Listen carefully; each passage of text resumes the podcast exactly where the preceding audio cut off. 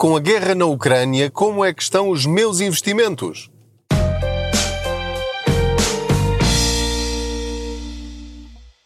Olá, eu sou o Pedro Anderson, jornalista especializado em finanças pessoais e aproveito as minhas viagens de carro para falar consigo sobre dinheiro. Não se esqueça de subscrever este podcast, de o avaliar com as estrelinhas que entender e também de o partilhar com outros amigos seus ou conhecidos a quem estas informações possam ser úteis para melhorar a vida financeira deles. Como é que estão os meus investimentos? Ora, eh, como já vos expliquei em episódios anteriores, se não os ouviu, começa a partir do episódio 1. Isto é eh, a história da minha vida financeira eh, e de tudo aquilo que eu fui aprendendo ao longo destes anos e que vou partilhando consigo, não lhe tentando vender nada nem o convencer de nada. Portanto, eh, é uma oportunidade para falarmos sobre dinheiro de uma forma absolutamente descontraída. E como lhe estava a dizer, então eu sempre tive um perfil ultra conservador, eu nunca pus um cêntimo do meu dinheiro até aos 40 e tal anos em produtos sem capital garantido. Depois percebi que essa é a única maneira de ganhar algum dinheiro com o meu dinheiro, ou seja, nós, tendo muito ou tendo pouco, podemos rentabilizar aquilo que temos. Uma pequena parte, não é tudo. Também já falei consigo eh, num episódio anterior sobre isso, que é nós às vezes pensamos que quando investimos o nosso dinheiro ou a nossa poupança que tem de ser logo tudo. Não, pode ser uma pequena parte, 10% daquilo que nós temos. Se temos mil euros, pode ser 100 euros. Se tivermos 10 mil euros, pode ser mil euros. Se tivermos 50 mil euros, pode ser 20 eh, mil euros. Eh, eh, arriscar um bocadinho esse dinheiro pode fazer uma diferença gigantesca na sua vida financeira.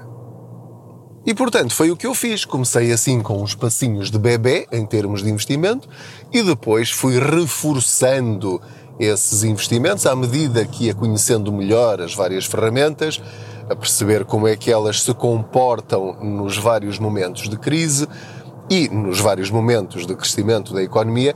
E, portanto, neste momento, ao, ao ter passado pela crise da Troika, pela crise da Covid-19 e agora pela crise da guerra da Ucrânia, neste momento eu já tenho uma consciência bastante clara de como é que o dinheiro se comporta quando as coisas correm mal.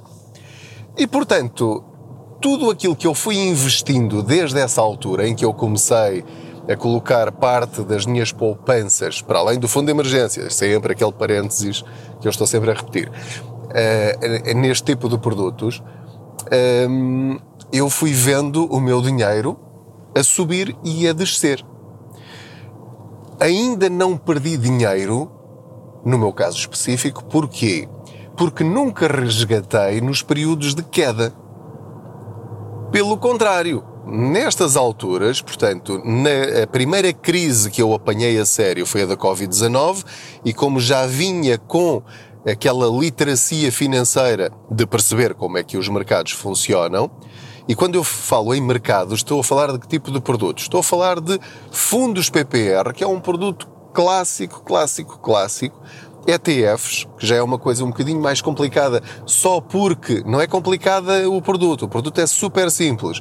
É complicado porque nós não dominamos ainda essa ferramenta. Eh, muitos de vocês, tal como eu, nunca ouviram falar de ETFs. Para, para comprar um ETF, normalmente é preciso inscrever-se numa corretora ou numa plataforma que faz, uh, em que nós podemos comprar e vender ações, e nem toda a gente confia nestas coisas, ou sabem qual é que deve inscrever-se uh, e pôr lá o seu dinheiro numa coisa que não tem uma loja aqui na cidade onde você vive, ou onde eu vivo, de porta aberta, e portanto tudo isto mete muito medo. E portanto eu fui perdendo esse medo ao longo do tempo e fui investindo, pondo lá dinheiro, primeiro 100 euros, depois 500, depois 1000, à medida que ia ganhando confiança e ia tendo esse dinheiro, como é evidente. Onde é que eu vou buscar esse dinheiro? Para vocês não pensarem, ah, ele é rico e ganha bem.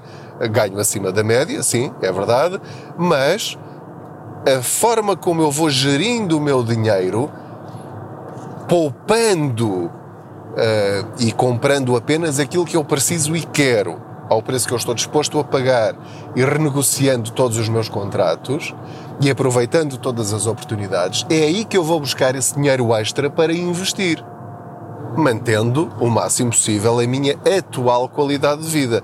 Portanto, nunca, em momento algum, eu vou sacrificar. Isto é a minha filosofia de vida, você não tem de concordar com ela. Eu não vou sacrificar a minha qualidade de vida no presente para ter dinheiro para investir sem, sem uma necessidade premente, sem uma necessidade absoluta. Ou seja, eu não vou passar fome no presente só para investir. Isso nem pensar. Eu, se eu quiser ir jantar fora com a minha família, eu não lhes vou dizer, nem eu vou pensar, ah, é melhor não ir jantar fora com a minha família, podendo, eh, porque preciso investir mais 40 euros este mês. Não, se eu, eu invisto os 40 euros este mês, partindo do princípio que eu, apesar disso, ainda tenho margem para ir jantar fora duas, três ou quatro vezes eh, se eu quiser, não é? Agora, eu vou buscar dinheiro é à forma como eu faço a gestão inteligente do meu dinheiro no dia a dia, não gastando em coisas que de facto não me interessam. Em compras por impulso, por exemplo, ou só porque me apetece fazer aquilo e se calhar daqui a meia hora ou daqui a um dia ou dois já não me apetece. Portanto, é essa é esse tipo de escolhas que eu tento fazer no meu dia a dia para reservar mais dinheiro para investir. Portanto, feito este parênteses, quero dizer-vos que os investimentos, o dinheiro que eu coloquei nesse tipo de produtos, fundos PPR, hum, ações, fundos de investimento e ETFs, e criptomoedas, também posso dizer, porque tem um comportamento, enfim, mais.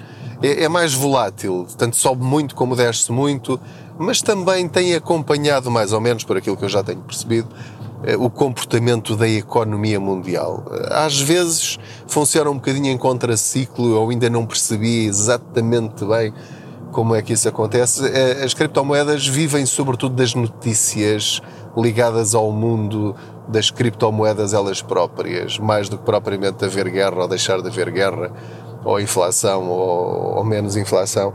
Mas, eh, mas pronto, há, há uma correlação, pelo menos eu entendo que há uma correlação. E portanto, o que é que eu vos quero dizer? É que neste momento, os meus eh, investimentos, sobretudo os que estão ligados à Bolsa, estão em queda. Estão em queda, estão a descer bastante aqueles, uh, aquelas unidades que eu comprei, que eu subscrevi exatamente antes da, das quedas, ou seja, antes da Covid-19 e agora antes da guerra, essas unidades estão negativas e muito. Agora estou a falar especificamente destas da guerra. Estão muito negativas. Quando eu digo muito negativas, é 15% e 20% e 25% abaixo daquilo que eu lá coloquei. Agora, qual é a diferença? Que o conhecimento faz é que eu encaro isto como absolutamente normal. O que é que eu tenho feito? Aproveito sempre que tenho a oportunidade de reforçar esses investimentos. Ou seja, sempre que eu vejo lá que estou a perder 25% ou 20% ou 10%, quer dizer que é um bom momento para reforçar aquele fundo ou aquele ETF ou uh, aquele fundo PPR, seja qual for aquele que você tenha. Se tiver vários, pode experimentar, ver se tem lógica para si, reforçar aquele que estiver com a queda maior, porque assim que houver uma recuperação, aconteça quando acontecer, vai buscar esses lucros cá do fundo. Também já falei sobre isso na, na, no episódio anterior. Portanto, o que eu lhe quero dizer é que estou a perder centenas, várias centenas de euros neste momento face aos meus investimentos. Poderiam até ser milhares de euros se tivesse ainda lá mais dinheiro.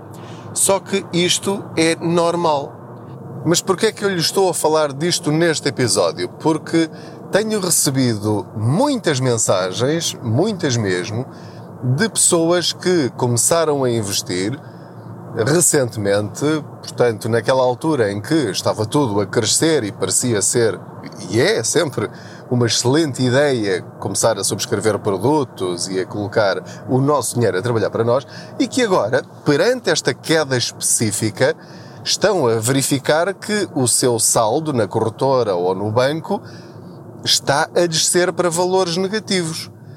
Portanto, se investiram mil euros, neste momento tem lá 900 ou 850 ou 800 e essas pessoas que não estão habituadas a este cenário, a estas oscilações, estão mesmo preocupadas. Houve uma senhora que me mandou uma mensagem a dizer: Pedro, eu estou a perder 170 euros.